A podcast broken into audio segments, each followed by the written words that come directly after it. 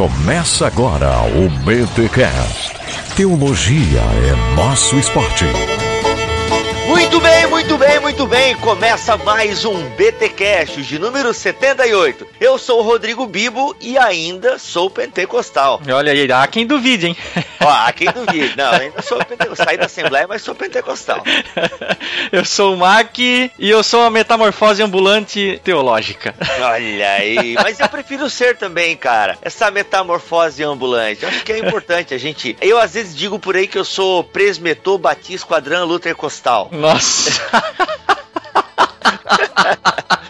Entende? É, é, presmetor, batista, esquadrão, Luther Postal. Ai, ai. É claro que há quem vai dizer que ser tudo isso é não ser nada ao mesmo tempo, né? Mas eu quero dizer com isso que a gente pode beber um pouco, né, de algumas fontes e tal. E ainda ah, beijinho no ombro. É, estamos aqui, estamos seguindo em frente. E Mac, a gente está aqui nesse BTcast, onde eu gravei uma entrevista com Gutierrez, que já gravou, inclusive, um BTcast sobre política, se não me falha a memória. Sim, foi da hora, cara. O Gutierrez aí, presença presença dele é sempre marcante aí no BTcast. O cara manja teologia pentecostal e política, o cara gosta de dar os pitacos dele e também conseguimos, aliás, o Gutierrez conseguiu trazer para esse BTcast Jeremias do Couto, um grande expoente da teologia pentecostal brasileira. E a galera vinha pedindo, e a galera vinha clamando, e a gente ressuscitou a série Azusa. Olha aí. Olha aí Eis que o Fênix ressurge das cinzas. Nossa, velho, o pessoal pedindo a série Azusa e tal. E a gente trouxe agora um pouco então da teologia pentecostal. E nessa entrevista a gente bate um papo aí sobre os mitos e verdades do pentecostalismo. Cara, foi um bate-papo muito legal. E assim, que os caras falaram aqui, poxa, eu fui demitido por muito menos.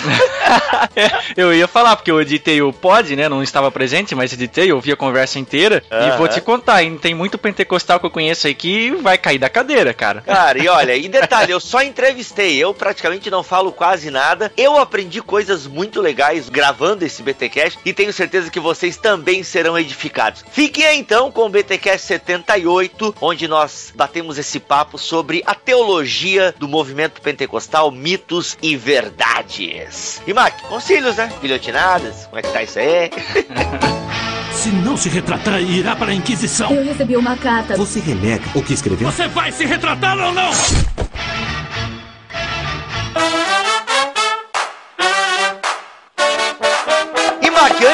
Ler os recadinhos, de você ler os recadinhos e efeito, vai ter até efeito BTcast, não vai? Vai ter efeito BTcast, os recadinhos tá bombando aí, fez Olha. efeito apelo, o pessoal tá mandando ver. O apelo é sempre bom fazer, né? Mas antes de o Mac ler tudo isso e você ouvir o efeito BTcast dessa quinzena, deixa eu só compartilhar com vocês aquilo que brevemente já disse no BTcast número 77, que foi toda a minha demissão. Se você ainda não ouviu o BTcast 77, ouça lá porque eu não vou repetir toda a história. Mas resumindo, pessoal, por acreditar no trabalho do Bibotal, que fui demitido da faculdade onde trabalho, da igreja a gente não pode ser demitido, né? Mas obviamente eu saio fora. Alguém Agora, deu uma de Roberto Justo contigo. É!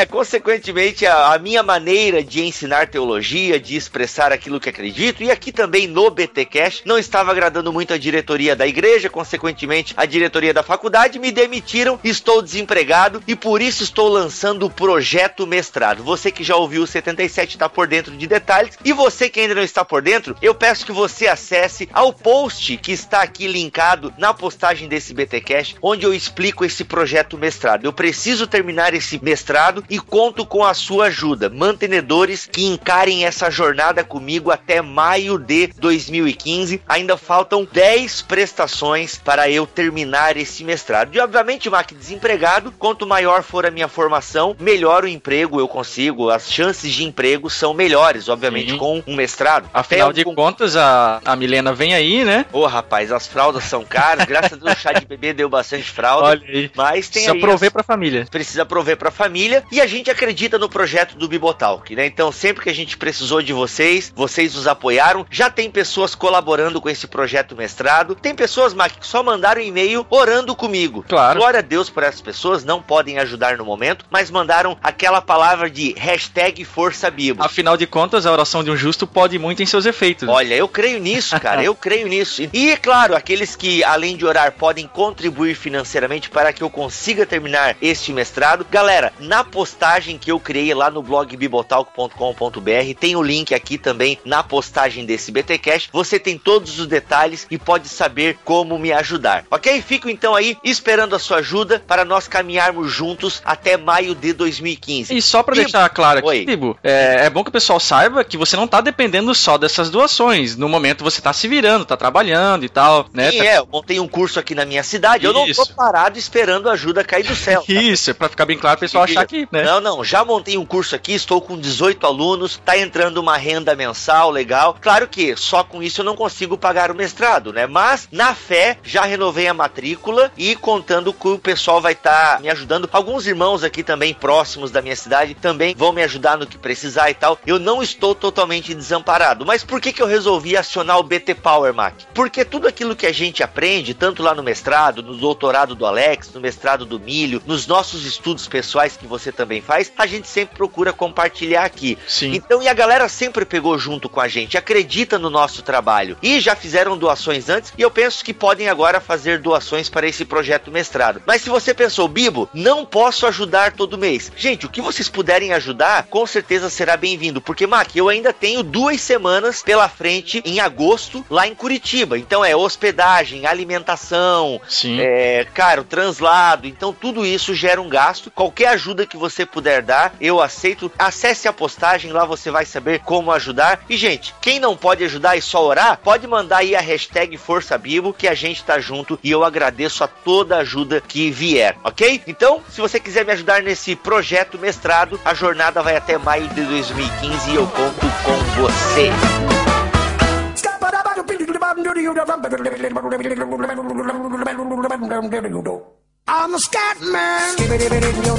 Muito bem, crente. Vamos aí para mais um Conselhos e Guilhotinas aqui no BTcast. Aliás, falando em guilhotina, os BTcasters aqui estão só no sapatinho, né? Todo mundo com medo de dar uma mancada, uma pisada de bola, porque aí faz tempo que não rola uma cabeça de ninguém aqui, mas a gente precisa tomar cuidado que os ouvintes são implacáveis. Quando eles acham uma coisa, eles querem ver mesmo o sangue rolando pela lâmina da guilhotina. Mas vamos lá, não vai ser dessa vez que o Carrasco vai puxar a cordinha. O nosso primeiro e-mail de hoje é do Ildeones Ferreira da Costa. Caras, há um mês que eu ouço o seu podcast já virou até parte da minha rotina e também da Viviane, minha esposa. E sempre penso em mandar esse e-mail, mas acabo deixando pra lá. Mas ouvi no Pod 69 de alguém escrevendo um e-mail da cidade de Chapadão do Céu. Achei que seria muita coincidência, porque agora estou em Chapadão do Céu, a 1400 e tantos quilômetros de Palmas, Tocantins, que é a minha cidade. Fiz parte desse trajeto, mais ou menos 1150 quilômetros, ouvindo vocês. Caraca, olha aí. E por fim, hoje resolvi mandar essa mensagem para que vocês saibam que seu material é muito edificante, didático e divertido. A pegada de vocês trouxe um entendimento amplo da minha visão do reino e já evangelizei uns três ou quatro novos ouvintes que sempre que me veem falam da boa qualidade do seu material. Enfim, estão de parabéns. E Mac,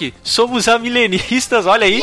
E assim, cara, calvinismo não me convenceu, fiquem na paz. Não, tudo bem, calvinismo não convence todo mundo mesmo. o Marcos Vinícius de Souza. Olá, caros irmãos. Primeiramente, gostaria de começar meu e-mail com uma confissão de pecado, pois eu assinei o feed de vocês e acabei diminuindo a minha frequência no site e, consequentemente, nos comentários e até nos e-mails. Então, Marcos, tá perdoado aí, vai e não peques mais. É, vamos ver aqui. Mas depois da ameaça da visita do Carrasco na última leitura de e-mails, resolvi voltar ao primeiro amor. Olha aí, cheio de evangeliquez e voltar aos comentários e aos e-mails. Achei maravilhosa a explanação que vocês fizeram da riqueza e os bens materiais. Ele está se referindo aqui ao pod que fizemos aí um amálgama entre a série Seven e a série Parábolas sobre a avareza. E ele continua aqui falando que esses bens materiais, né, são dádivas de Deus ao invés do trabalho humano e que me edificou bastante. E foi muito bom para repensar minhas atitudes quanto aos meus próprios bens e principalmente como eu os tenho usado. Esse BTcast com todas as discussões levantadas gerou aquela hemorragia nasal clássica. Mas o mais legal foi a referência a Extra Extra, uma das músicas que eu mais cantei na minha adolescência. Olha aí, BTcast causando nostalgia nos ouvintes. Ele finaliza aqui dizendo que também riu muito com a vírgula sonora do Rei do Camarote. Um grande abraço a todos. Valeu, Marcos. Outro e-mail aqui é da Daniele Lopes. Olá, galera. Aqui é Daniele Elias. É engraçado, vem um nome diferente no remetente do e-mail e no corpo do e-mail as pessoas escrevem outro sobrenome, enfim. Confusão. Mas enfim, ela é Daniele Elias ou Lopes ou as duas coisas, de Londrina, no Paraná. Estou enviando esse e-mail para deixar registrado minha admiração e consideração por vocês. Há muito tempo que escuto os pods e os conheci pelo site do irmãos.com. Olha aí, mais uma estrelinha na coroa do Paulinho. Desde que descobri, passei a ouvir todos. Sempre fui apaixonada por teologia desde adolescente. Curiosa, gosta de ficar estudando a Bíblia para descobrir o sentido por trás dos textos. Também leciono no Ministério de Ensino em minha igreja. Por isso, gosto sempre de oferecer algo a mais para aqueles que estão ali para aprender a Bíblia. E muitos assuntos complemento com os comentários que consigo aprender com vocês. Quando paro para escutar algum pod, pego a Bíblia, o caderno de anotações e uma caneta para conferir, estudar e registrar tudo. Sempre fico do lado do Mac pelo estilo mais conservador. Olha aí, quando eu falo que sou eu que impeço de acontecer uma chacina nesse BTcast aqui, o pessoal não acredita, mas vamos lá. mas acabo aprendendo muito com as diferentes linhas de pensamento. Vocês quatro são uma bênção e cada um com um jeitão peculiar de ser acabam por tornar o pod divertido, interessante e com muito conteúdo de valor. Bem, deixo aqui o meu carinho e admiração pelo trabalho de vocês. Que Deus continue abençoando e expandindo esse ministério. Um abraço. Olha aí, Dani, que beleza. Muito obrigado aí pelas palavras de encorajamento, pelo carinho. A gente se alegra muito em receber e-mails como o seu e os demais ouvintes aqui. Um abração para você de toda a equipe BTcast. E o nosso último e-mail aqui é do Nelson Jaime. Vim por este e-mail para vos agradecer pelo trabalho que vocês vêm fazendo. Olha aí, esse é Almeida Corrigida Fiel. Faz mais de um ano que estou acompanhando vocês desde a era que eu estava fazendo o seminário. A era, ele falou aqui. Calcula a idade do cidadão.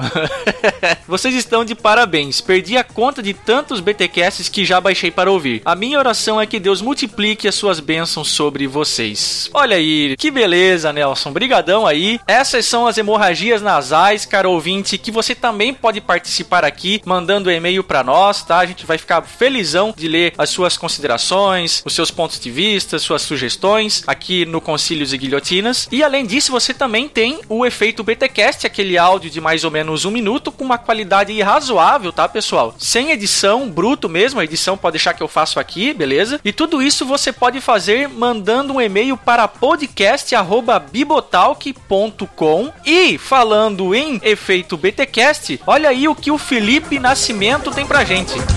Efeito BTcast. Olá pessoal do Bibotalk, eu sou Felipe M. Nascimento e primeiramente agradeço a Deus pelo ministério do Bibotalk, do BTcast, que tem me ajudado muito, não somente eu, mas também a cada ouvinte que ouve vocês. Realmente, Deus tem usado vocês para mudar vidas, mudar conceitos e acabar com preconceitos. Aliás, falando nisso, eu antes tinha muito preconceito com a teologia, gostava assim de ler a Bíblia, de buscar o conhecimento, foi por causa disso que eu encontrei o BTcast, mas eu tinha um preconceito pelos conceitos teológicos e Deus usou vocês para tirar isso da minha mente e do meu coração. E de fato, agora eu já iniciei um seminário teológico para a honra e glória do Senhor Jesus Cristo. E quero também parabenizá-los pelo livro Mosaico Teológico, que está sensacional, como diria o Milho. Então, fiquem na paz.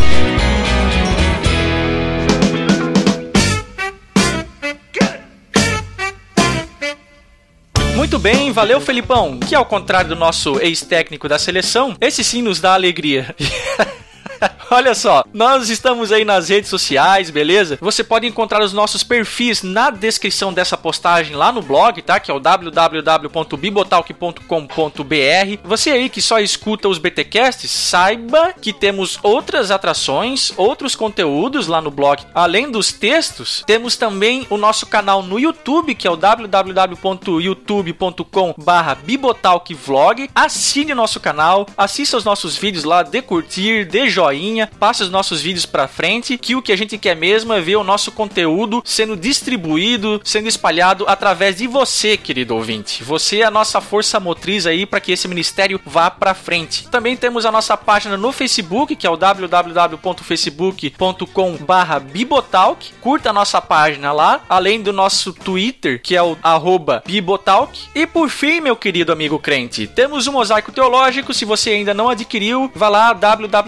www.mosaicoteológico.com.br. E ainda existe mais uma forma de nos ajudar, que é fazendo a compra pelo link do Submarino através do nosso blog. Então tem lá na coluna direita do bibotalk.com.br um bannerzinho do Submarino. Então qualquer compra que você for fazer aí, você acessa através desse banner, desse link que tem no nosso blog. Fazendo isso, você nos ajuda grandemente porque nós temos uma parceria com o Submarino e a cada clique, a cada compra que você fizer por essa via, nós recebemos uma gratificação, uma remuneração e isso ajuda a gente aí a estar tá investindo em equipamento e enfim, a manter a pouca estrutura que nós temos aqui no Ministério Bibotalk. E é claro, é bom esclarecer que se você fizer uma compra nesse sentido, nada será acrescentado no valor daquilo que você estiver comprando, beleza? Muito bem, então, sem mais delongas, vamos para mais um BTcast hemorrágico, dessa vez aí com o Jeremias e com o Gutierrez, que vai explodir muita cabeça de pentecostal por aí. Valeu!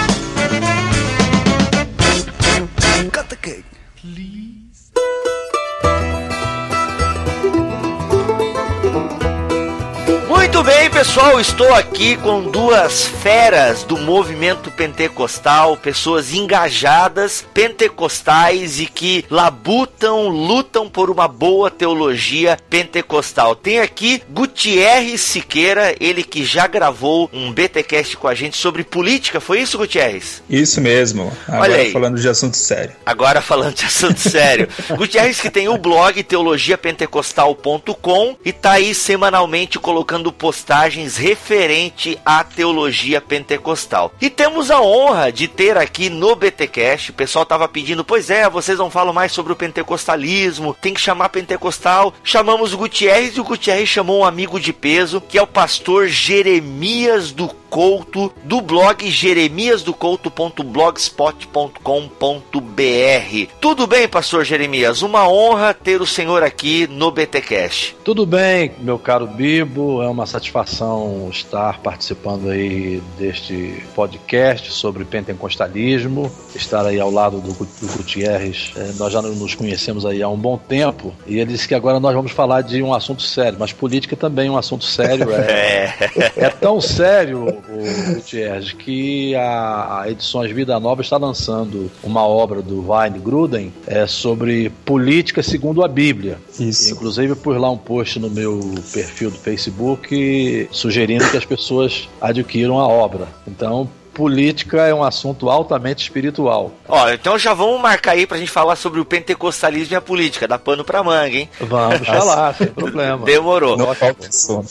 Olha aí, o assunto não vai faltar. Mas eu sei que o assunto é interessante, política também é interessante. É claro que às vezes, né, o pessoal é que não leva a sério, né, Gutierrez? Tipo, né, é, a gente deveria levar mais a sério. Não mas leva a sério, distorcem. É, justamente. E brincam, né, o que é pior. E a gente ah. sofre junto tudo aí. Mas o assunto hoje aqui é pentecostalismo, teologia pentecostal, mitos e verdades sobre o pentecostalismo. E obviamente nada melhor do que pentecostais para discutirem esse assunto, para falarem um pouco daquilo que vivem, daquilo que leem, daquilo que experienciam nas suas comunidades, nas suas regiões. Obviamente, quando a gente fala de pentecostalismo, o pastor Jeremias até falava aqui em off-topic que a gente tem que falar de pentecostalismos, né? Hoje em dia é um movimento muito muito fragmentado, mas a gente consegue traçar algumas linhas gerais sobre os pentecostais e especificamente sobre a teologia pentecostal. Eu penso que a gente poderia fazer uma delimitação aqui, meus amigos, ver o que vocês acham. Apesar de sociologicamente ela não ser mais utilizada, a questão das ondas, né? Primeira, segunda e terceira onda. Perfeito. Nós vamos focar um pouco aqui, a princípio no início da nossa conversa, na primeira onda, no pentecostalismo clássico, ok? Que tem aí como representante a Assembleia de Deus, Congregação Cristã, e como ênfase o falar em línguas. Obviamente a gente vai chegar também no neopentecostalismo, mas só para fazer um recorte para as pessoas entenderem, a gente está se referindo ao movimento pentecostal clássico, ok? Se você não entende o que é primeira, segunda, terceira onda, eu acho que eu explico isso lá no primeiro episódio da série Azusa, onde eu falo um pouco sobre o movimento pentecostal, ou você pode ouvir o Achando Graça, onde eles falam sobre os pentecostais, ok? Mas a grosso modo, primeira onda é uma nomenclatura aí da sociologia para falar das primeiras igrejas pentecostais que vieram para o Brasil, que é a Assembleia de Deus ou Congregação Cristã no Brasil e Assembleia de Deus, ok? Acho que dá pra gente fazer esse recorte, o que, é que vocês me dizem? Ah, interessante, dá, é interessante, até para situar o, o ouvinte. Uhum, ok. Eu sou pentecostal, disso ainda Gente, então a primeira pergunta que nós temos aqui para nortear a nossa conversa é sobre mitos e verdades, né? O que, que é mito, o que, que é verdade sobre uh, o pentecostalismo. E, obviamente, a gente tem que começar com a questão das línguas, que é o ponto forte do movimento pentecostal. Eu estava olhando aqui o primeiro mensageiro da paz, não, tem o anterior, o Boa Semente. E a matéria da capa é o batismo no Espírito Santo. E aí a pergunta que eu quero fazer para vocês é: os pentecostais eles acreditam que o batismo no Espírito Santo cria uma categoria superior de crente? Essa pergunta é muito pertinente em que sentido? Se criou uma ideia, especialmente no meio reformado, que os pentecostais acreditam que o batismo no Espírito Santo cria uma categoria superior de crentes. Isso é verdade para muita gente. Para teologia popular. Isso, para teologia popular. Uhum. Mas uma coisa que eu tenho debatido com amigos, com muitas pessoas que não são pentecostais, é que eu não posso julgar uma teologia a partir da crença popular. Senão, o que, que eu vou falar do próprio calvinismo, do próprio catolicismo romano? Uhum. Se você pegar as expressões populares desses movimentos, são distorções absurdas. Então, se eu pegar propriamente a teologia, aquilo que é escrito pelos maiores teólogos pentecostais, um que recentemente morreu, Stanley Horton, morreu nessa semana, você vai ver que sempre há essa advertência que o batismo no Espírito Santo ele não cria nenhuma categoria especial de crentes. É basicamente um revestimento de poder que nos ajuda no serviço missionário e evangelizador. Então, a gente pode colocar em mais um reforço, mais um dom do Espírito Santo, que é o batismo. Nesse sentido, ele vai me impulsionar para o trabalho evangelizador da igreja e missionário da igreja. Então, a ideia não é, puxa, eu sou batizado, eu sou melhor, eu sou mais espiritual. Essa não é a ideia original da teologia pentecostal. Uhum. Aí você vai dizer, ah, mas a, a minha tia, que é da Assembleia de Deus, pensa isso. Mas a sua tia não é representante da teologia pentecostal. Só que para minha tia pensar isso, obviamente ela ouviu isso da igreja. Infelizmente, isso é, é verdade. Então... É, eu gostaria de entrar um pouco aí no assunto. Eu concordo com o Gutierrez em relação à teologia e ao fato de que nós não podemos construir uma teologia a partir do que pensam as pessoas, e sim do que a teologia expressa, sobretudo em relação a aqueles que laboraram uhum. para construir essa teologia desde o princípio, mas você acabou de mencionar aí a questão da sua tia, ela ouviu isso na igreja. Uhum. Quando os reformados, e eu não posso só também incluir os reformados, mas tenho de incluir arminianos também, porque nós temos arminianos cessacionistas, uhum. não é? se pensa em arminianos como se eles fossem continuistas, mas Sim. há arminianos cessacionistas. Quando eles constroem esse raciocínio, eles constroem em cima, infelizmente, daquilo que muitos dos nossos obreiros passam dos nossos púlpitos. Uhum. Né, eu cresci na Assembleia de Deus, embora tenha tido a minha experiência de ter sido atraído a Cristo, minha experiência de conversão, mas cresci na Assembleia de Deus e eu me lembro que isso era muito disseminado no meio assembleiano a ideia de que o batismo no Espírito Santo tornava os crentes superiores, digamos assim, uhum. àqueles cidadãos que tinham uma graça maior, uma vida de comunhão em um nível mais elevado elevado Sim. acima dos outros, não é? E eu creio que isso aí também decorreu muito por falta dessa teologia. Hum. Nós fomos ter acesso a essa teologia eu diria, da década de 60 para cá. Né? O primeiro livro teológico e que tratou de uma forma sistemática da doutrina pentecostal foi aquele Conhecendo as Doutrinas da Bíblia, de Maio Pilman. Sim, sim. O Esse livro foi- de bolso foi a dos primeira obreiros, obra. né? E, claro, ali ele, ele põe as coisas nos seus devidos lugares. Mas, infelizmente, nós contribuímos muito nos nossos púlpitos não é, para passar essa, essa visão deturpada que hoje é explorada Uhum. não é, pelos nossos irmãos sensacionistas e que, de fato, não expressa aquilo que a teologia pentecostal ensina. Ela, ela não ensina, de fato, nunca ensinou que o batismo no Espírito Santo é, é algo que põe num nível superior. Ao contrário, é um revestimento de poder para a evangelização, para obra missionária. Inclusive, quando a Assembleia de Deus foi fundada nos Estados Unidos em 1914, a visão foi essa, a visão da urgência missionária e por incrível que pareça, quando você olha a nossa história, você verifica que eles pensavam nas línguas estranhas como um meio de evangelização, assim como aconteceu lá no dia de Pentecostes. Como um evento xenolálico, né? Ou Exatamente, seja, um evento xenolálico em que as pessoas elas receberiam esse dom para pregar nos idiomas da- identificáveis, dos né? países identificados para onde eles, é, elas fossem enviadas. Né? Então, o fundamento da teologia pentecostal começa por aí e não com essa ideia de uma casta superior. Embora na teologia popular, essa pregada nos púlpitos, infelizmente, ela teve essa marca. Eu sou pentecostal, disso sim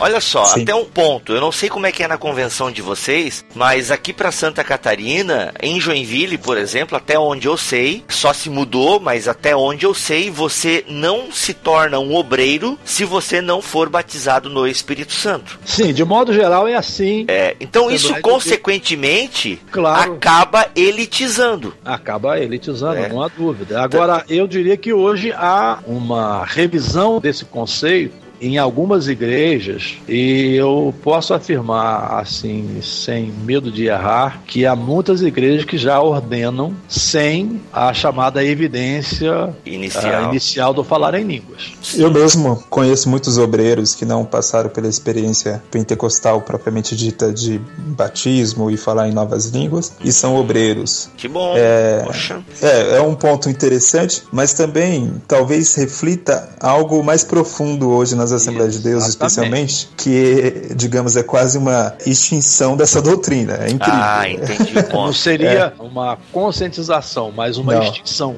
Isso. A gente está vivendo, Isso é isso eu falo, eu falo nas minhas aulas de escola dominical, que a gente vive hoje numa época pós-pentecostal. Essa é a bem da verdade. Não há mais aquela busca, reuniões de oração em busca do batismo, em busca de dons espirituais. Em algumas festas, em alguns eventos, você vai ver o chamado movimento, o reteté, mas até isso está se tornando raro, até esse exagero está se tornando raro, né?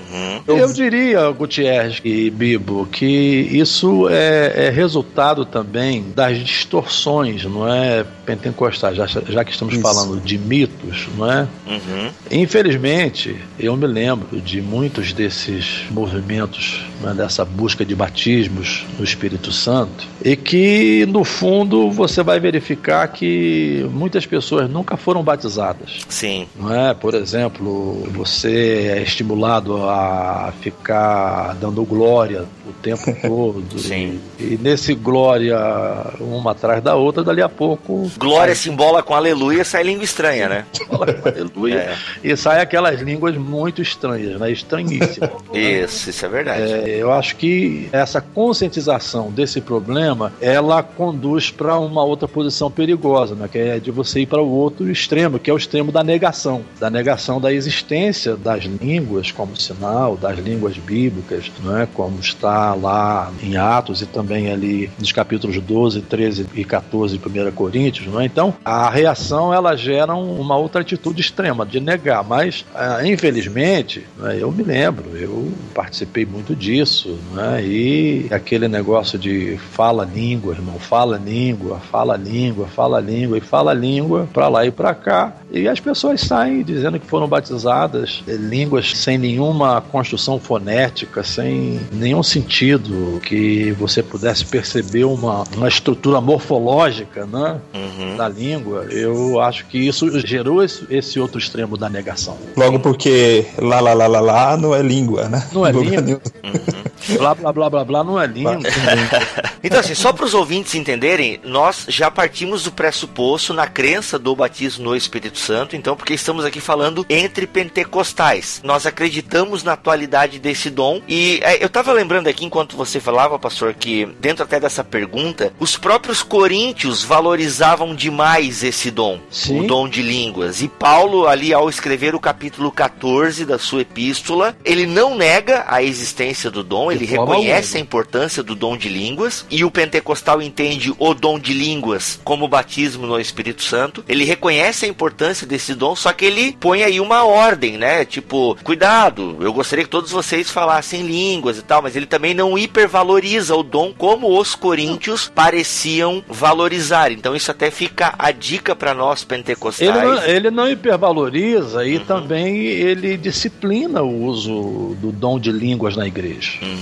E se nós formos honestos na interpretação do que disse Paulo, não precisamos de muita hermenêutica. Uhum. O que vemos hoje como manifestações pentecostais, elas não estão dentro do padrão que Paulo disciplinou naqueles três capítulos de 1 Coríntios. O reteté, então, não cabe dentro de 1 não Coríntios cabe 14. de forma alguma, de forma alguma. O Nossa, isso reteté é uma expressão humana, é, é um movimento humano, porque o indivíduo, o ser humano, ele reage de muitas maneiras, né? Então, Uhum. a- o reteté é uma reação simplesmente humana. Essa é a minha definição curta, né? E o reteté, ele também tem uma característica cultural. Não sei se vocês Perfeito, pensam isso. Explora também. um pouco isso aí, Gutierrez. De certa forma, alguns cultos no Brasil, que se desenvolveram no Brasil, especialmente por influência dos cultos africanos, você vê que o movimento do reteté e o candomblé são relativamente parecidos. Eu não estou dizendo que o espírito que motiva é o mesmo. Sim, sim, mas é Não- inegável a semelhança. Uhum. Mas a, a semelhança, eu comentava isso até com alguns amigos aqui em um culto, em que uma irmã se manifestou de uma maneira muito parecida com isso. Ela fazia um movimento é, literalmente parecendo um, um pai de santo. E eu comentava, isso tem um- uma questão cultural muito forte, muito identificada. E É, as nossas origens, não é? É a somatória das raízes africanas com as raízes portuguesas, etc. Né? Então, é, não há dúvida que a influência cultural é grande. E aí, me desculpe cortar, o Gutierrez, eu me lembro de uma experiência que eu tive já há alguns anos, uns 10 anos. Ah, eu e minha esposa estávamos numa congregação aqui em Teresópolis e eu levei um, um candidato com a sua esposa para participarem do culto e etc. E, e num dado momento, uma dessas irmãs começou a ter esses gestos corporais exatamente como você eh, mencionou aí. Né? E ao final, a, a- esposa do candidato e prefeito da cidade, ela me disse: Olha, eu estive num centro de Umbanda esses dias e eu vi uma senhora fazer as mesmas coisas que essa senhora fez. E aí eu, claro, eu vou ressalvar o que você fez, disse, não é? Que o espírito talvez não tenha sido o mesmo, né? Mas é a influência cultural, é aquela coisa de achar que você, para manifestar o poder de Deus, você tem que se expressar de uma forma corpórea, você tem que se movimentar, você tem que levantar a mão, você tem que mexer com o corpo, se requebrar. Né? Então é, é interessante que há muita similaridade mesmo. E o problema maior de qualquer uso exagerado dos dons e do reteté em especial é que se não observa um princípio básico paulino, que é o princípio da edificação. Perfeito. A partir do momento que você está se movimentando no meio ali da nave do templo, chamando a atenção de todo mundo, o culto está sendo direcionado no fundo, no fundo para você, Para a pessoa que está no, para a pessoa, que é um espetáculo. episódio. E esse culto Verdade. deixa de ser a glorificação para Cristo. Esse é o grande problema do, do reteté. Eu sou pentecostal,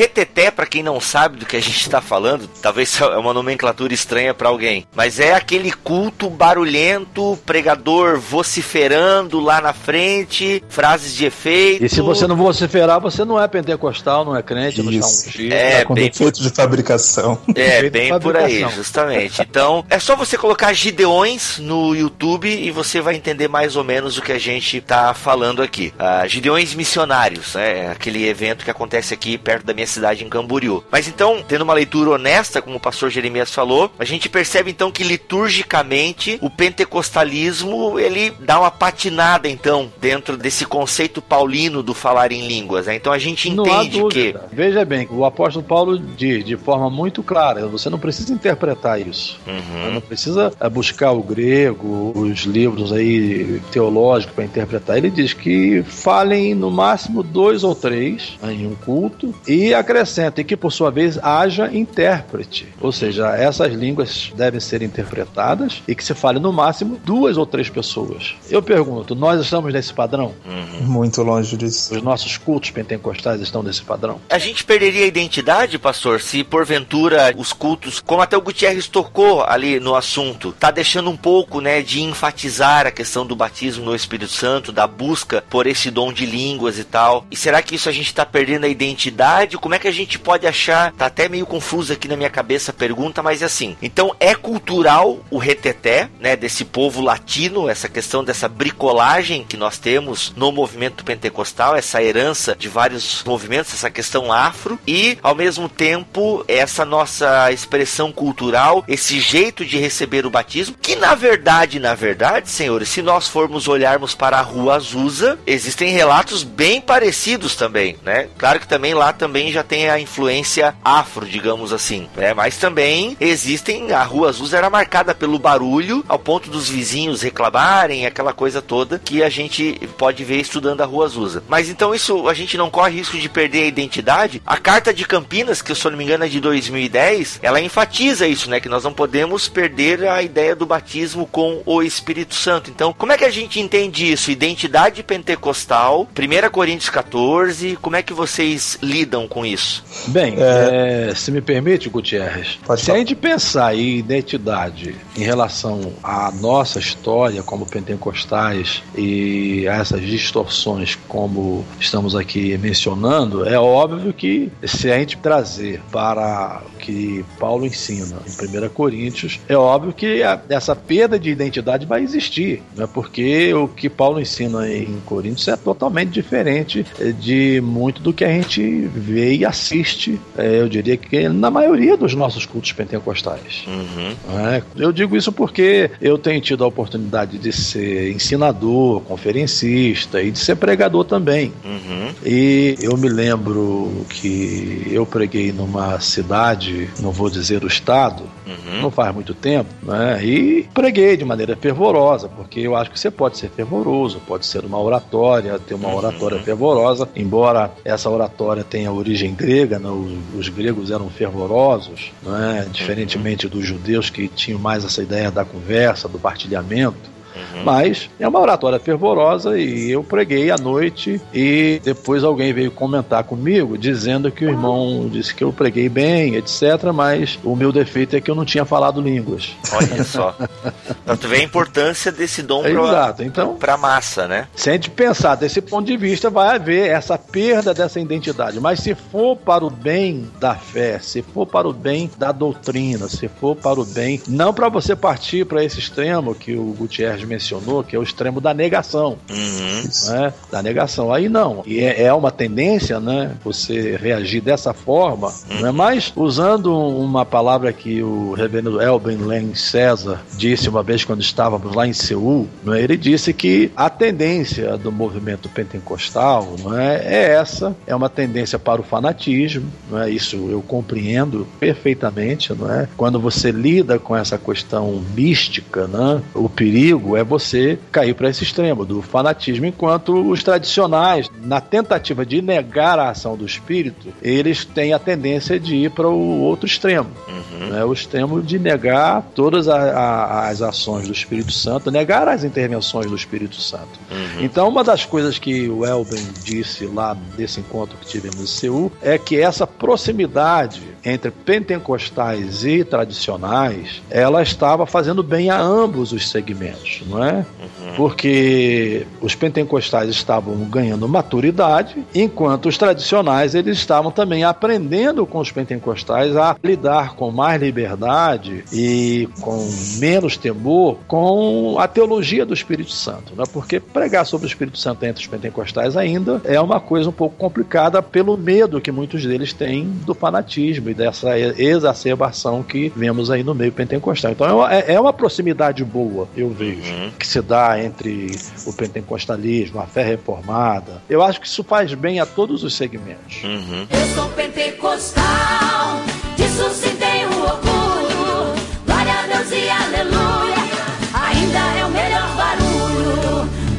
a gente vai tocar um ponto mais pra frente nesse relacionamento, que eu até lembrei que eu tava lendo o livro do Robert Menzies Robert. É, e do filho é. dele, o No Poder do Espírito. Literatura, na minha opinião, fundamental para quem é pentecostal. Não há dúvida. É, no Poder do Espírito, Fundamentos da Teologia Pentecostal, editado pela Vida. E aí ele, ele é bem categórico, né? Ou nós estamos certos, ou os tradicionais estão errados, ou vice-versa.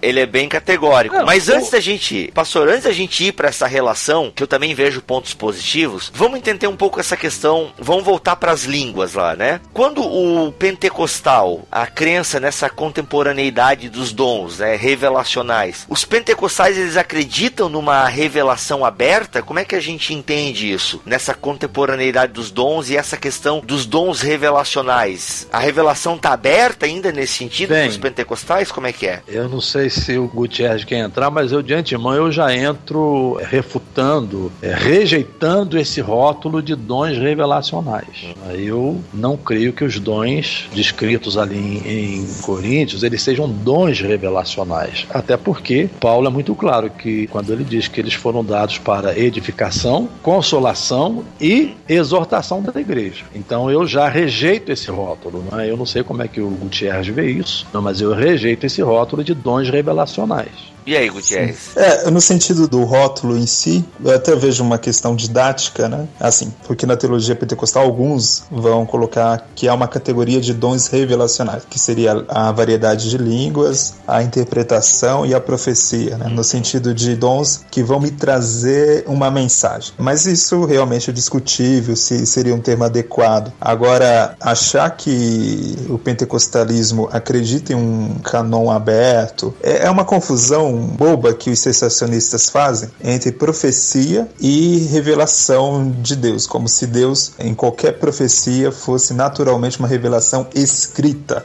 E a Bíblia é muito clara em mostrar, inclusive, que havia muitos profetas, mesmo no Antigo Testamento. Se você ler Reis, você vai ver a menção de alguns profetas e que a gente não sabe o conteúdo da profecia deles. Ou seja, aquela profecia ela não foi é, tornada escritura. E assim, eu tenho que ver que a Bíblia ela usa sim a profecia como uma categoria literária também. Uhum. Deus se revelou através da profecia, mas a profecia não é necessariamente uma revelação escrita. E logo porque o apóstolo Paulo, em 1 Coríntios 14, ele vai colocar que um tem que profetizar e o outro tem que julgar, tem que analisar. Se fosse revelação, no sentido que usamos de revelação geral, é jamais o apóstolo Paulo ia dizer que eu ia julgar a revelação de Deus no sentido de escritura. Jamais. É, mas o que pega, eu acho que o que pega é o seguinte, é que quando a pessoa recebe uma profecia, aquilo é palavra de Deus para ela. Então, às vezes a crítica também está um pouco ligada a isso, né? Que então o pentecostal ele não tem só o cânon dos 66 livros, ele também tem a palavra da revelação. Pois é. Que aí a gente volta, né? Aí a gente o pessoal tem que entender que existe uma diferença entre a teologia oficial oficial da denominação e a teologia popular. Na teologia oficial, obviamente, como a gente está podendo ver aqui as opiniões, não fecha, mas na teologia popular, a profecia é tão palavra de Deus quanto a Bíblia Sagrada. Um exemplo, aqui na minha cidade, se você está pregando, qualquer pessoa pregando, a igreja tá ali, normal e tal, a galera levanta, vai no banheiro, celular e tal, alguns prestando atenção, normal, né? Aquela coisa assim, normal,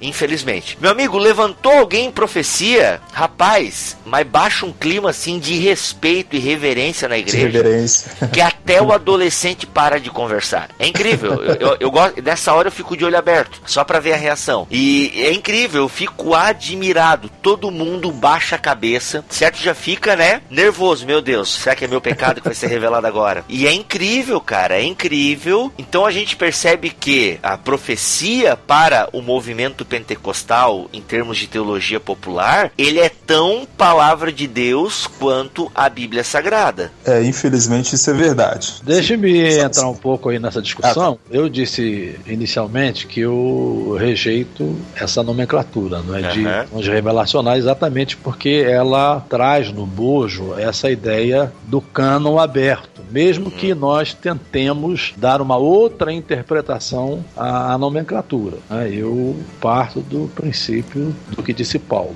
E sobre consolação e exortação. Então, essas profecias não acrescentam nada ao cano, o cano já está fechado, já está completo. Agora, elas seriam palavra de Deus não nesse sentido revelacional. Elas seriam palavra de Deus no sentido do dom, que o dom também não é particularidade da pessoa, no sentido do dom, seriam palavra de Deus para cumprir esses elementos que Paulo E ah, serem julgados pela palavra e serem escrita. julgados pela palavra de Deus. Ok. que é a maior É. profecia, né? Que é a maior Isso. profecia, que é soberana, que é completa. E aí nós temos um. Em Atos, por exemplo, quando a Ágabo traz aquela mensagem para Paulo, né, de, do que ocorreria com ele em Jerusalém, né, e depois os irmãos tentam dissuadir o apóstolo né, de, de ir até Jerusalém. Não foi uma profecia revelacional nesse sentido, de trazer algo novo para as escrituras. Então somente foi uma profecia de exortação, de, de edificação, de consolação, de mostrar o caminho pelo qual Paulo percorreria, sem que isso significasse qualquer coisa nova para as escrituras, embora naquele momento também o cano estivesse em processo de formação. Sim. É, é óbvio, mas eu estou usando esse exemplo para mostrar hoje.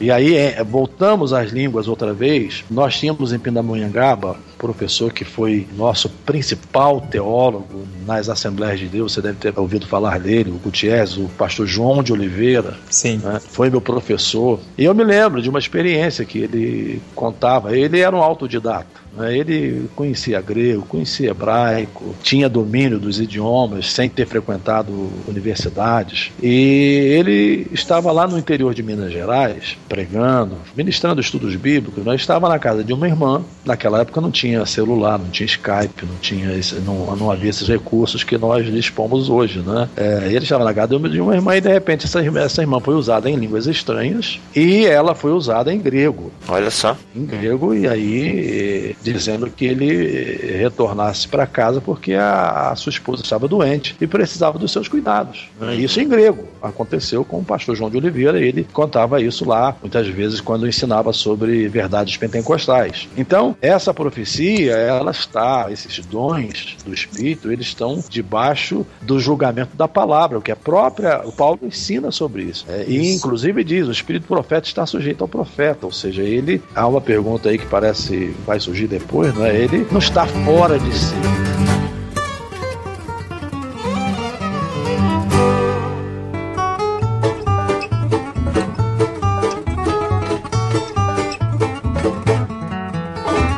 Pentecostal que usa uma profecia, usa uma dita revelação para guiar a sua vida, está completamente fora das escrituras. O próprio episódio que o pastor Jeremias mencionou a respeito do apóstolo Paulo, que ele recebeu a profecia de Ágabo, falando: Olha, você vai sofrer em Jerusalém e tal. É, Paulo não deixou de ir para Jerusalém. Ele não tinha um plano B. Ele continuou com a sua missão, com o seu propósito de chegar até ali. Ou seja, Talvez, Paulo. talvez se fosse hoje alguém diria, bom, não vá para Ah, Jerusalém. não vou mais, né?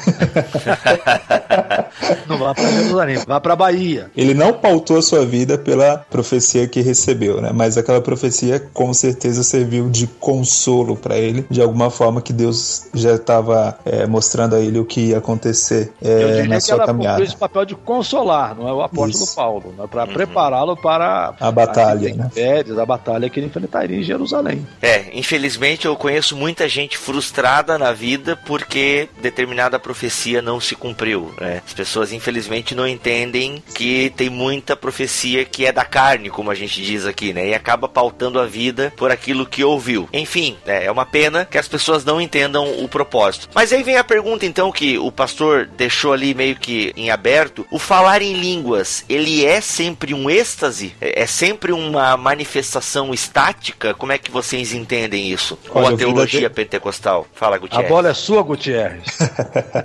O verdadeiro falar em línguas nunca é êxtase. Êxtase significa falta de controle, falta de domínio sobre as suas emoções, sobre a sua própria natureza. Então, Tanto falar em línguas, quanto interpretar, quanto a profecia, quanto. Qualquer manifestação os outros- de Deus, Os né? dons não são estáticos. Nossa, E- e agora, peraí, agora minha cabeça explodiu. Porque ah, eu já li em manuais, em livros e tal, essa questão de experiências em êxtase, né? Experiências estáticas. É, Então vocês não são a favor dessa nomenclatura? Não, o espírito do profeta, como o pastor já mencionou, está sujeito ao profeta. Isso seria a sentença máxima contra qualquer tipo de êxtase. Eu não fico fora de si por adorar a Deus. O Senhor não tira a minha capacidade intelectual. Logo porque a adoração ela é em espírito e em verdade. Verdade. Sim, mas na questão das línguas, por exemplo, eu já conversei com pessoas que elas não conseguiriam reproduzir naquele momento as línguas estranhas, digamos assim, a glossolalia, né? Então, teoricamente, ela só fala aquelas línguas quando ela está em êxtase, no sentido de que ela é inundada por aquela presença de Deus. Só tô sendo bem pentecostal agora, né? Ela é glória. inundada por aquela presença de Deus e ela começa então a falar em outras línguas. Vocês não entendem isso como manifestação estática? De Não, forma não é- alguma. Não, não é estático. Eu, pessoal, eu entendo o seguinte, que a pessoa que usa esse artifício, essa justificativa, ela usa isso meramente como um biombo, não é? Porque quando a pessoa está em êxtase, ela está fora de si. Ela pode não reproduzir depois as línguas. Até aí tudo bem. Mas ela sabe exatamente o que ela fez, do modo como ela fez,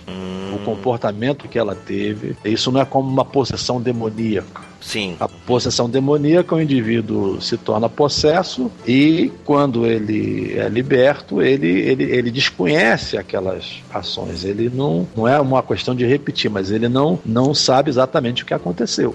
É porque ele está possesso, não é? Existe uma possessão demoníaca. Em relação ao espírito, não. Em relação ao espírito, o espírito é, respeita a personalidade do indivíduo, não é? Então, embora não possa reproduzir quando é de fato a glossolalia ou glossolalia, e vamos deixar quem quiser usar o acento use, não é?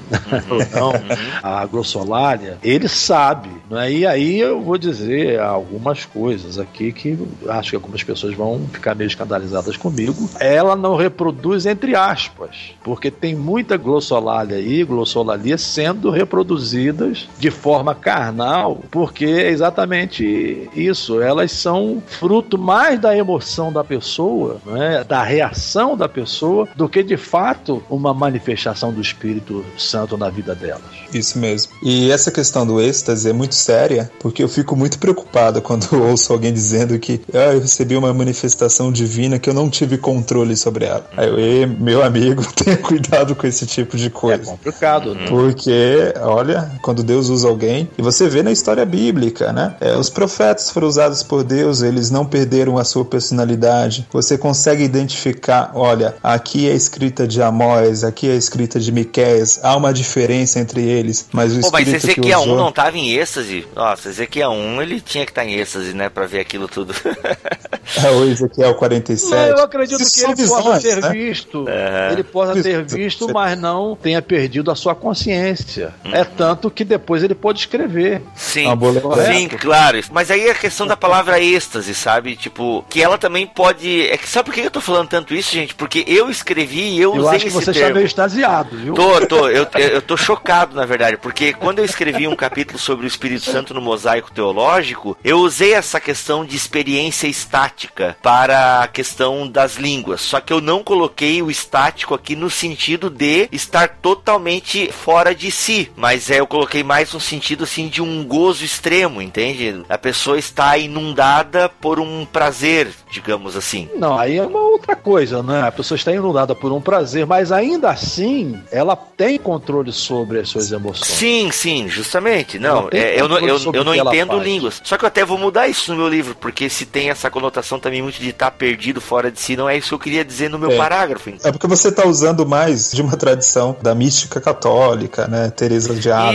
Isso, mais a partir da, da ciência da religião, digamos Isso. assim, até. Então, nesse sentido, é, eu compreendo o que você quis dizer, mas se a gente usar no bom português a palavra êxtase, é fora Rapaz, de si. né? olha aí, queridos ouvintes, então, página 74 do Mosaico Teológico, vocês façam essa ressalva aí e entendam o que eu quis dizer com êxtase. Mas, cara, a gente tá indo pra segunda edição do livro e eu vou corrigir esse parágrafo, cara. Eu Vou deixar, ou botar uma nota de rodapé dando uma explicação. Valeu, olha, pra mim já valeu o podcast.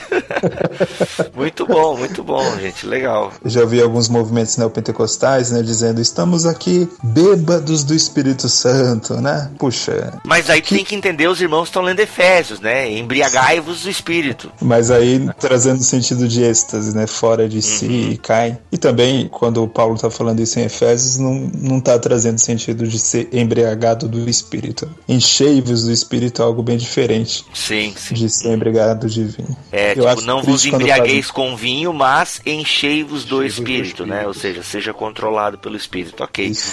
Muito bom, gente, muito bom. Eu sou pentecostal, disso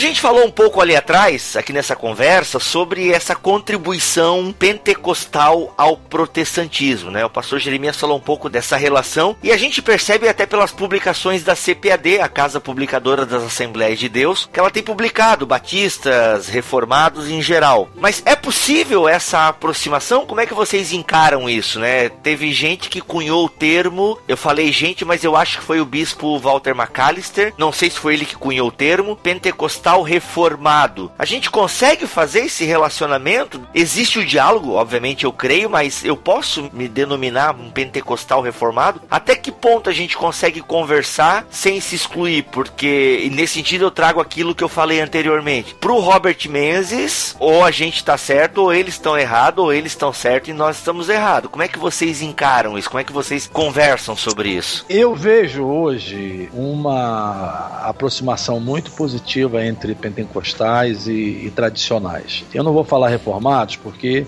como eu disse, há reformados cessacionistas, há arminianos cessacionistas, Uhum. há reformados continuistas, há arminianos continuistas, então eu prefiro usar a expressão tradicionais. Essa proximidade é, é boa para ambos os lados, para ambos os segmentos, porque ela ajuda a romper paradigmas, ajuda a romper preconceitos de ambos os lados e ajuda a enxergar que existem mais pontos que nos unem do que pontos que nos separam. Eu diria que em relação a- aos fundamentos, nós não temos aí divergências de porte ou divergências que nos tornem inimigos. Uhum. Então, eu vejo de maneira positiva. Vejo, por exemplo, até mesmo entre os tradicionais, pessoas que têm hoje um posicionamento bastante aberto de compreender a possibilidade da, da manifestação, por exemplo, das línguas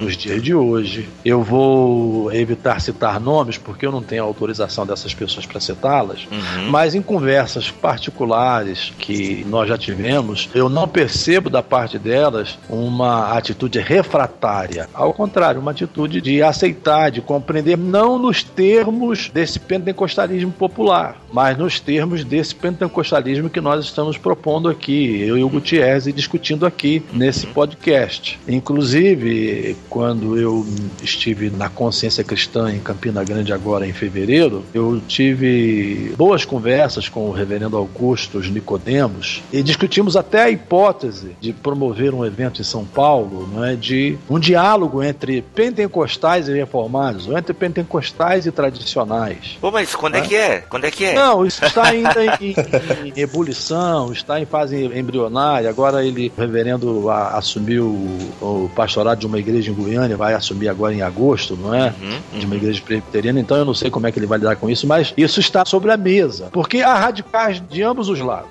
A verdade é essa: há radicais lá no, entre os reformados, há radicais entre os arminianos, há radicais entre os pentecostais, e não vamos aqui citar nomes, não é que não aceitariam sentar-se numa mesa, mas há pessoas como eu, como Gutierrez, como o próprio reverendo Augusto Nicodemos e outros que se assentariam numa mesa para um diálogo desse porte Uhum. Dessa natureza. Se você vai, por exemplo, para o Mackenzie, não é, o diretor da área de teologia, o Ricardo Bitum, ele é pentecostal e ele é o diretor da área de teologia do Mackenzie em São Paulo. Existe hoje essa conversa assim de maneira informal, mas a gente gostaria de levar isso para uma mesa, uma mesa de diálogo até que pudesse produzir um documento, ou até mesmo uma obra, um livro, porque as pessoas, exatamente por causa da proliferação dessa teologia popular e até mesmo entre eles, não é? O neocalvinismo, não é? Hoje ele está dando espaço para o surgimento do hipercalvinismo e se vê muito chifre em cabeça de cavalo, quando na verdade a coisa não é tão drástica e tão estranha assim como se imagina, né? como se vê. Ó, se o evento não acontecer, a gente marca um Skype então, ok? Tá Exato, É. Skype. Mas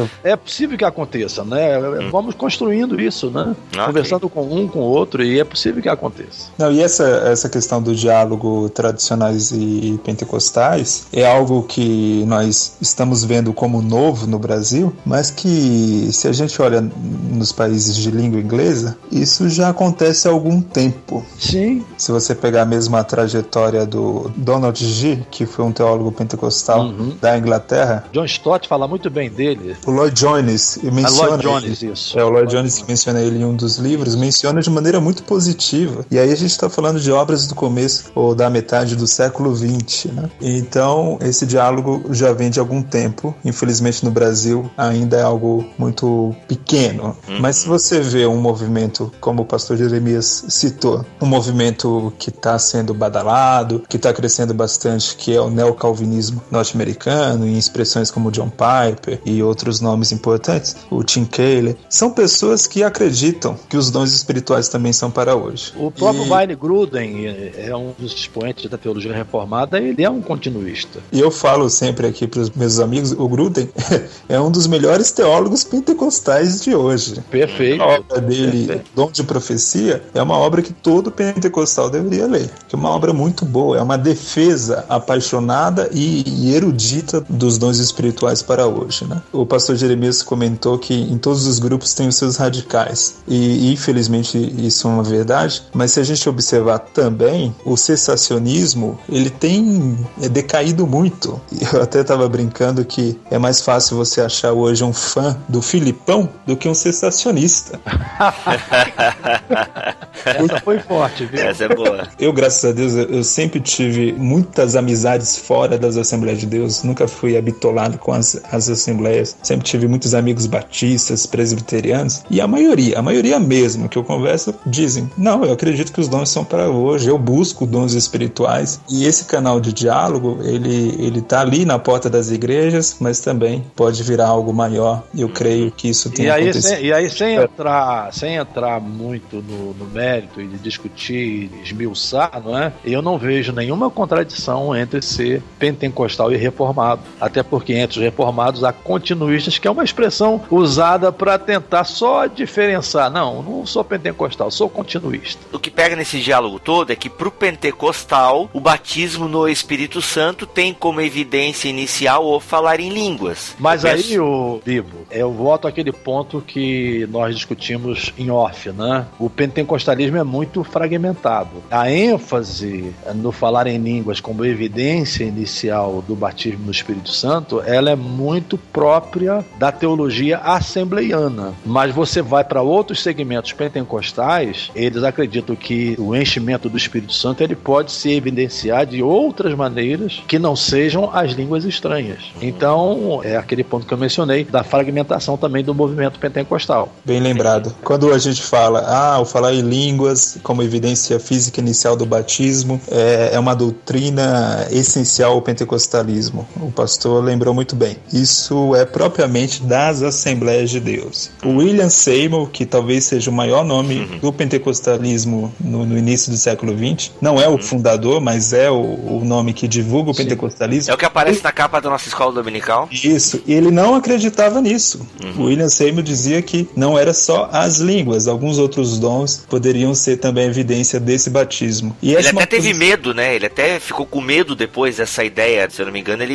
ele rechaçava até essa ideia das línguas como evidência física inicial. E você pega a maior, ou talvez a segunda maior denominação pentecostal dos Estados Unidos, que é a Igreja de Deus em Cristo, ela não tem essa posição também. Exatamente. Então, o que define o pentecostalismo é sim essa crença nos dons espirituais para hoje, né? E aí eu incluiria o batismo no Espírito Santo até como mais um dos dons. E nesse sentido, então o continuista, ele, ele é um carismático, ele é um pentecostal. Ele é tá? pentecostal, ele é um carismático. Eu sou pentecostal,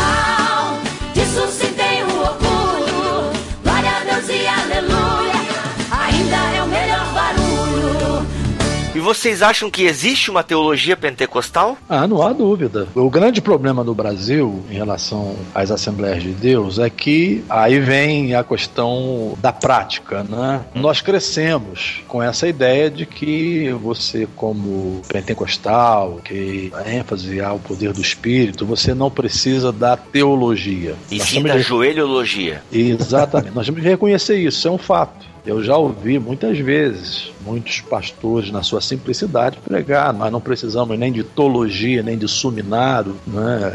usando essas expressões assim de forma tosca. Né? É, então, enquanto nós tivemos essa resistência, nós ficamos também sem acesso a, a esse material e também as obras em português, elas começaram a surgir, na verdade, na década de 60 né? década de 60, tivemos ali a Imprevan Editora, Empreendimentos Evangélicos, que começou a publicar a- aquelas obras de Orlando Boyer, de Oswald Smith, depois veio esse Conhecendo as Doutrinas da Bíblia, etc. Então, nós éramos vistos não é, como um movimento sem teologia, mas quando vamos aos Estados Unidos, nós já encontramos não é, essa teologia sendo construída desde o início do século, e o Gutierrez citou aí o Donald D., ele foi um, um dos grandes expoentes, um dos grandes nomes a, a, a elaborar na área teológica e, a, e a, construir uma teologia mostrando a, natureza da fé pentecostal. E, você citou aí o Roberto Menezes, ele mencionou agora há pouco o Stanley Horton, que faleceu semana passada, no- com 98 anos, não é? E gente buscar na teologia americana, pentecostal, a gente vai encontrar obras infinitas, né? Outras teologias que não sejam assembleianas, mais pentecostais. Nós temos uma teologia consistente, não é? bem fundamentada. O que ocorreu é que nós passamos a ter acesso a ela, agora recente, em termos históricos, né? E até você mudar essa mentalidade, o que vem sendo plantado lá de trás, não é? E também tem uma questão sociológica aí, uma questão cultural. Os suecos, Uhum. eles não valorizavam os institutos bíblicos, né? Sim, só seminários rápidos, né? só seminários rápidos. né? Embora Gunnar Wingre tenha eh, estudado numa faculdade teológica lá em Chicago, mas de maneira geral eles não valorizavam, eram estudos rápidos, e aqui então o que se fazia muito eram as famosas escolas bíblicas. Isso. né? As escolas bíblicas naquela época duravam um mês. Uhum. né? Era uma vez por ano. Em São Paulo ainda tem ainda o Belenzinho, mas não no mesmo padrão Sim. naquela época. Não, os pastores vinham e ficavam ali um mês. Né? Tinha estudo de hermenêutica, de homilética e outras matérias afins, como um seminário. Então i- isso contribui muito para atrasar no Brasil essa questão da fundamentação teológica. Porque no Brasil o que a gente tem, e é a crítica que algumas pessoas fazem, é que nós não temos uma teologia pentecostal, nós temos um aglomerado de explicações de textos bíblicos. Produzido aqui. É, o que a gente tem é aqui. Produção teológica de fora, nós temos hoje aqui, eu não diria em grande abundância, mas temos. Agora, eu, eu- eu já discuti com alguns colegas, porque também existe uma outra coisa que eu acho muito, muito perigosa quando se diz, nah, nós temos que fazer uma teologia brasileira. Não, nós temos que fazer uma teologia bíblica. Uma teologia bíblica que responda às questões brasileiras, não é? Aos problemas brasileiros, mas uma teologia bíblica.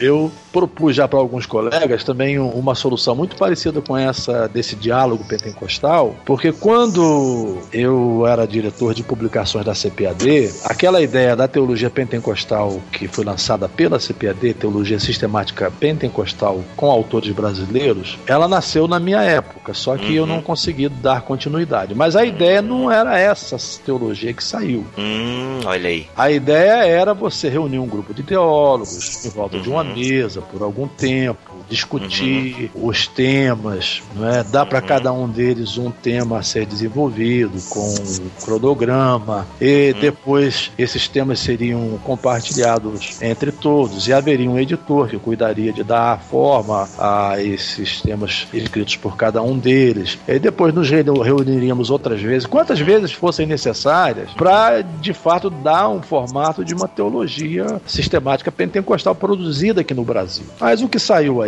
com todo respeito, eles juntaram em um- uma série de Amontoado de artigos, né? É, um compilado. uma, uma compilação de artigos e de apostilas de A, B e C. Uhum. Eh, No meu caso, por exemplo, pegaram uma série de lições que eu escrevi sobre a igreja, né? E Uhum. ali em cima disso foi se construído o capítulo sobre a igreja. Eu, eu dei alguma contribuição, eu fiz algum acréscimo, que eu não aceitei que fosse feito dessa forma, né? Uhum. Mas não era aquela teologia que eu preconizava, né? Eu ainda Uhum. preconizo esse padrão que eu acabei de expor aqui, não é? Que, Uhum. que necessariamente não tem que ser a, a assembleiana. Sim. Buscar os teólogos pentecostais e vamos sentar, né? Formatar, discutir, não é? Numa Uhum. mesa, de repente, até gravar como estamos gravando aqui. Ou seja, Uhum. fazer uma coisa realmente bem consistente, bem consubstanciada, Uhum. né? e, e que retrate o momento que nós estamos vivendo da teologia pentecostal no Brasil. Eu sou pentecostal,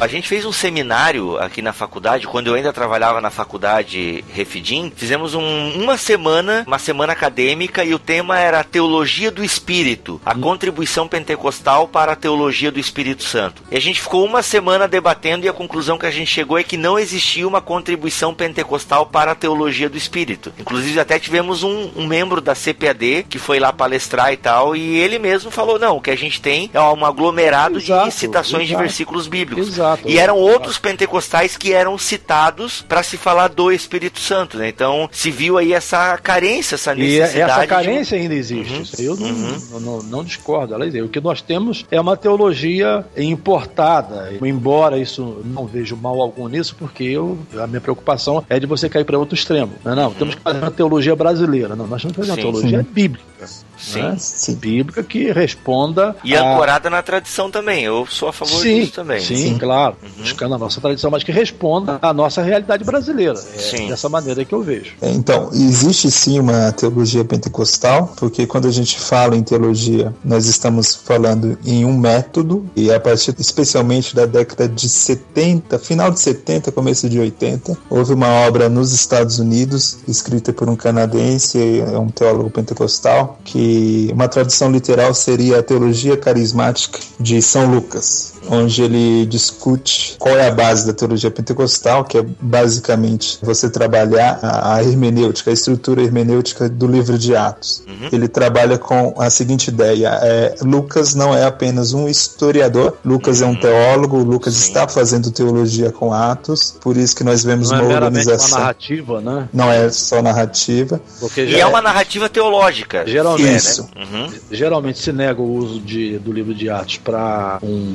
Uma labor fundamentação teológico, né, teológica. por aham. ser uma obra narrativa, né? E aí foi a crítica do Roger Stern. É engraçado que houve reações dentro do próprio pentecostalismo. O Gordon Fee, que é um pastor das Assembleias de Deus, eu acho que foi, foi professor do, dos Jeremias, né? Sim, Eu foi não- professor meu lá no Gordon Cannon, É. Seminary, lá em Boston. O Gordon Fee é um dos pentecostais que contestaram essa tese. Mas assim, você vê, há um debate de alto alto nível, alto nível mesmo em debate de- sobre hermenêutica, e que é uma base mais acadêmica recente a respeito da teologia pentecostal. Nós concordamos nesse advento dessa teologia recente, sobretudo aí depois da década de, de, de 60 e como você mencionou, depois de 70. Só que ela, ela se dá onde? Ela se dá nos Estados Unidos. Dos Estados Unidos, isso, O que nós estamos discutindo é, é aqui no Brasil, é que nós precisamos da teologia sistemática da pentecostal. teologia sistemática, né? Então a gente precisa ir além disso. Eu até escrevi um texto recente no blog, onde eu falo a respeito disso, que no Brasil realmente a nossa teologia pentecostal, até acredito que a teologia de uma maneira geral, mas a pentecostal em particular, ela é muito fraca. Nós não temos uma grande obra de referência. A Bíblia de Estudo Pentecostal, por exemplo, é uma Bíblia muito boa, serviu como auxílio para muitos pentecostais, mas não tem condições de ser uma obra acadêmica e nem foi escrita Não. por um brasileiro. E você não tem nenhuma outra obra, você vê tal, são, parece que sempre há aquela preocupação, temos que escrever para todo mundo, todo mundo tem que entender.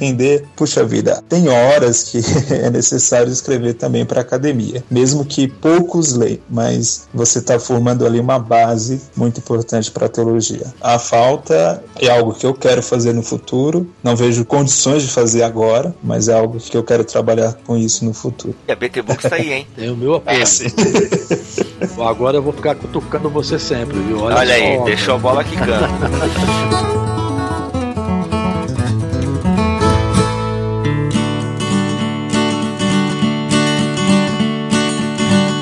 Senhores, Gutierrez, a sua consideração final sobre esse assunto. Puxa, eu quero agradecer esse espaço para debate. É sempre bom conversar com o nosso amigo Jeremias do Couto, um homem inteligente e pentecostal, de coração e mente, como eu falo, né? E com o Bibo também. O Bibo pentecostal, mais assim, a gente sabe como. Esse pentecostal, etc. etc. Assim, o que eu quero deixar para os ouvintes, especialmente para aqueles que não são pentecostais, é você não precisa gostar do pentecostalismo, mas estude ele com carinho. Em que sentido? Leia os teólogos pentecostais, não baseie o pentecostalismo pelo que o Benihim fala, pelo que o Malafaia fala, pelo que os gideões missionários pregam. Pelo amor de Deus, isso há vida além disso no pentecostalismo e, e graças a Deus há uma vida é, muito bonita, muito é, não é à toa que é um movimento que tem crescido tanto, né? É claro que crescimento não não indica necessariamente qualidade, mas assim eu não posso desprezar também um movimento que hoje representa quase um bilhão de cristãos por todo o mundo. O Brasil é um país basicamente pentecostal, isso também não se pode negar. Então, queira ou não, algum parente seu pertence a esse segmento, algum amigo. Então é importante entender essa teologia e se você for pentecostal, tem que estudar mais, tem que buscar mais base, inclusive não só para responder, mas para que você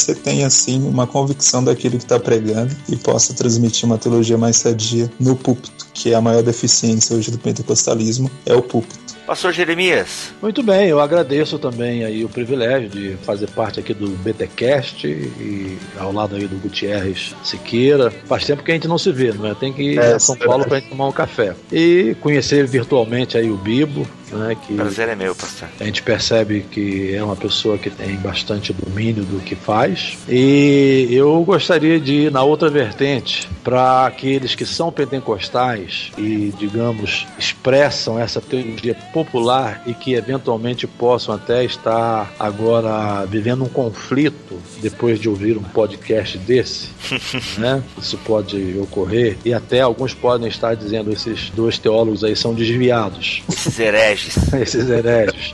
Então eu dou uma sugestão. Pegue a Bíblia, abra em 1 Coríntios e leia quantas vezes você puder 1 Coríntios capítulo 12, capítulo 13 e capítulo 14. Não leia uma vez só, não. Leia duas, três, quatro, cinco, seis, sete, dez, quinze vezes. E se você for honesto, intelectualmente honesto, você vai concordar que nós não estamos tão longe do que Paulo ensina nesses três capítulos. né? O que expomos aqui está muito próximo, eu não vou dizer que está exatamente igual, porque aí seria muita petulância, não é? mas está muito próximo do que Paulo ensina nesses três capítulos. De 1 Coríntios, capítulo 12, 13 e 14. Muito obrigado aí pelo privilégio, meu amigo. Pastor, a gente sempre termina o BTcast aqui com a bênção pastoral. É o nosso pastor oficial é o Alex e ele sempre traz aí a bênção. Então, já que o senhor é o pastor da rodada, por gentileza, termine esse episódio com uma bênção para os nossos ouvintes. Eu gostaria de deixar aos nossos ouvintes uma palavra de edificação e também de bênção, mas que não sejam meramente palavras minhas, mas extraídas aqui do Salmo de número 24, que diz assim: Do Senhor é a terra e a sua plenitude, o mundo e aqueles que nele habitam, porque ele afundou sobre os mares e afirmou sobre os rios. Quem subirá ao monte do Senhor? Ou quem estará no seu lugar santo? aquele que é limpo de mãos e puro de coração, que não entrega a sua alma à vaidade, nem jura enganosamente. Este receberá a bênção do Senhor e a justiça do Deus da sua salvação. Esta é a geração daqueles que buscam, daqueles que buscam a tua face, ó Deus de Jacó. Levantai, ó portas, as vossas cabeças, levantai-vos, ó entradas eternas, e entrará o Rei da Glória. Quem é este Rei da Glória? O Senhor forte e poderoso, o Senhor poderoso na guerra. Levantai, ó portas, as vossas cabeças, levantai-vos, ó entradas eternas, e entrará o Rei da Glória. Quem é este Rei da Glória? O Senhor dos Exércitos. Ele é o Rei da Glória. Amém. Fala amém, Gutierrez. Amém. Amém. Ai, ai, ai.